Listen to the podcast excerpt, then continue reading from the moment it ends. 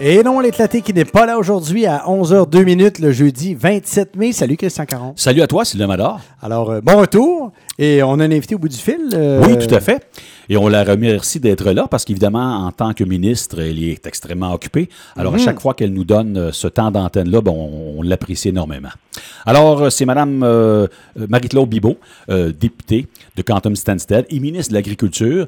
Et on va parler de la situation des travailleurs étrangers parce que, encore cette année, nos, nos producteurs euh, agricoles. Juste avant, on peut lui souhaiter bonjour. Oui, c'est vrai, Allô, tout à fait. Marie-Claude? Oui. Oui. Salut les gars, ça me bon. Plaisir d'être avec vous aujourd'hui.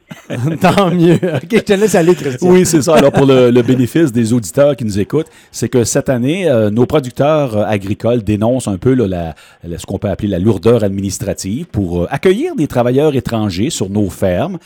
Et en début de semaine, on s'est d'ailleurs entretenu avec quelques producteurs de notre région immédiate ici, entre autres Jacques Blain des, euh, des Vallons maraîchers à Campton, de même que Charles euh, Vaillancourt des produits Valfé à Baldwin, qu'on connaît bien, une entreprise qu'on connaît bien. Et grosso modo, chers auditeurs, pour un peu vous expliquer le contexte, c'est que les producteurs, en tout cas les producteurs à qui on a parlé, s'expliquent mal, entre autres, pourquoi ils se doivent chaque année de faire la démonstration que les travailleurs étrangers n'enlèvent aucunement de travail aux résidents locaux. Et d'ailleurs, à cet effet, Mme Bibot, pour euh, mettre la table un peu, on a un petit extrait à vous faire entendre de Charles Vaillancourt des produits Valfé. Euh, Cette année, euh, c'est encore pire. Et l'année passée aussi, là, dû à la pandémie, là, c'est pas évident non plus. On vit beaucoup de stress. là. Est-ce qu'on va recevoir nos travailleurs euh, en bon temps là, pour les récoltes? Que ça n'a pas été facile. Euh, des lourdes tâches administratives, bien évidemment. euh, beaucoup de documents à remplir. Alors voilà pour euh, Charles Vaillancourt. Donc, Mme Bibot, euh, je, je pense que vous avez eu l'occasion d'échanger avec quelques producteurs ces jours derniers? Euh, oui, ces années. Euh, là, oui, oui, de, de façon euh, continue, j'ai des échanges euh, directs avec les producteurs de chez nous, puis avec les représentants du Québec, les représentants des associations nationales, Mhm, évidemment. mhm. La question de la main-d'œuvre revient toujours comme l'enjeu principal. euh, et il faut trouver des solutions. Puis on a quand même, on a quand même progressé. Mhm. Mais je voudrais, pour vous rassurer, vous encourager qu'il y a un- quand même un chantier qui est ouvert, une, une réforme qui est en discussion en ce moment avec mes collègues, la ministre Quattro qui est responsable de l'emploi, le ministre Mendocino qui est responsable de l'immigration, euh, pour justement, on, on comprend que le, le programme, ben, les programmes en fait, Mhm. euh, sont assez lourds au niveau administratif, mais la, la COVID nous aura amené quand, quand même certains avantages dans le sens que on a accéléré les euh, certaines procédures qui se faisaient papier avant, qui se font en ligne maintenant, D'accord. que ce soit autour des processus d'immigration ou des processus de permis de travail. Il y a Mhm. quand même un allègement. D'accord. Euh, la biométrie aussi, euh, qui, euh, qui va un peu plus vite. Mais ça a été, c'est- un défi. On a de la difficulté à intéresser les Québécois à, à venir dans les champs, à venir dans les usines de transformation. C'est des milliers, des milliers d'emplois qui sont disponibles. Alors, faisons la promotion. En agriculture, il y a plein, plein d'opportunités euh, dans les champs, mais aussi euh, au niveau technologique, au niveau scientifique. Alors, il y a vraiment beaucoup d'opportunités. D'accord. Mais pour l'instant, pour l'instant, en tout cas, euh, jusqu'à preuve du contraire, les Québécois sont réticents à venir travailler dans les champs pour toutes sortes de raisons. Mais pour l'instant, je comprends bien, les travailleurs étrangers, c'est la, la seule option. Et c'est ce qu'on me disait là, cette semaine, en début de semaine, c'est que à chaque année, il faut euh, remplir un espèce de, de- de questionnaire euh, sur lequel on doit démontrer que oui, il manque vraiment de travailleurs pour la saison estivale dans tel domaine d'activité. Est-ce que justement on pourrait escamoter cette, euh, cette, cette étape-là pour...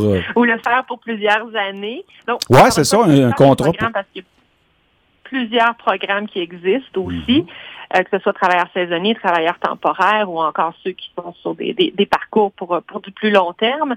Euh, mais je- j'entends très bien ce qu'ils me disent. Entre autres, on voulait faire, on voudrait faire en sorte que euh, les travailleurs qui, en, commençons par le début, par les, les employeurs qui euh, utilisent ce programme-là depuis de nombreuses années, qui ont démontré qu'ils font les choses correctement, qui veillent sur leurs travailleurs, qu'ils offrent des, un hébergement qui est tout à fait euh, adéquat, qui Mhm. respecte les- toutes les règles au niveau du paiement des salaires, au niveau de la protection de la santé.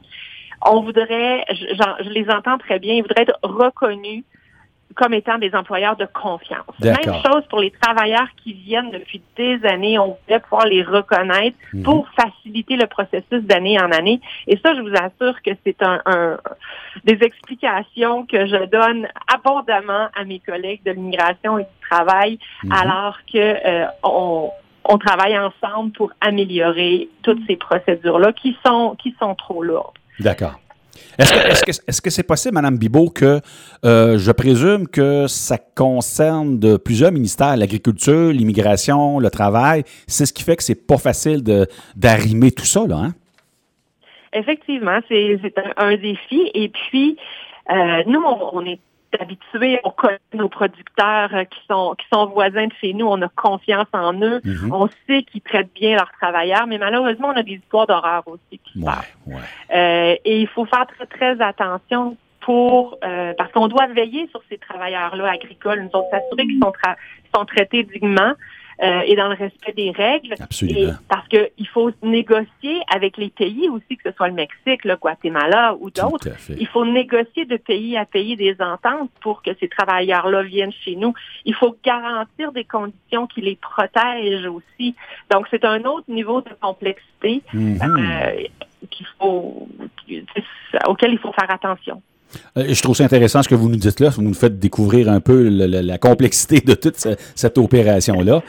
Et euh, je présume, euh, comme le disait Charles Vaillancourt tantôt aussi dans notre extrait, c'est sûr qu'aussi la pandémie aide pas parce que au niveau des délais, là, je pense que ça prend trois tests de COVID-19 hein, pour ceux qui viennent travailler ici.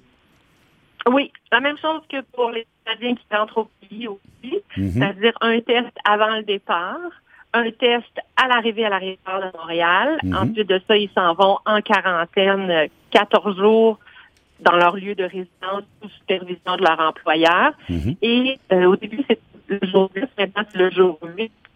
Ce test-là nous a causé des bons têtes pendant quelques semaines. C'est réglé maintenant. Oui, c'est parce qu'il y avait juste une entreprise. Hein?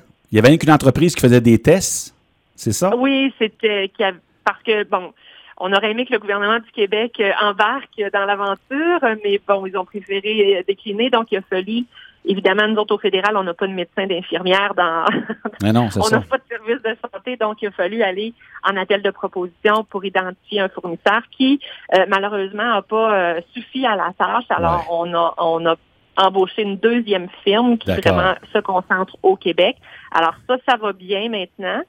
Euh, mais dans l'ensemble, avec l'expérience l'année passée, les, les, producteurs agricoles ont fait en sorte que leurs travailleurs arrivent plus tôt pour justement prévoir ce deux mhm, semaines d'isolement-là. Et ils rentrent, euh, ils arrivent au pays. C'est sûr que certains ne, ne, peuvent pas prendre l'avion à cause que leur test est positif au départ, par exemple. Euh, mais de façon générale, ça se passe bien, aussi bien que ça peut se passer en période de pandémie, disons. là. Et, une fois que le test, le troisième test aussi, là, la procédure du troisième test a été réglée.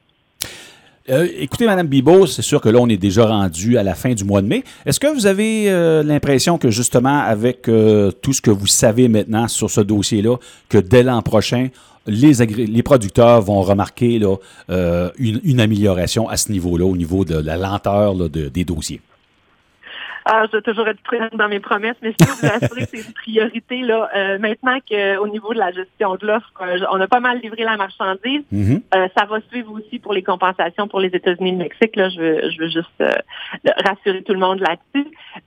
mais la méthode du programme de travailleurs étrangers, c'est une priorité de très, très haut niveau pour moi, sur laquelle je travaille de façon très intense avec mes collègues. Alors, je n'ai pas d'échéancier précis à vous donner, malheureusement, mais je peux vous dire que c'est une priorité, certainement. Bien, je vous remercie infiniment, Mme Bibot. Je pense que c'est des propos qui sont rassurants.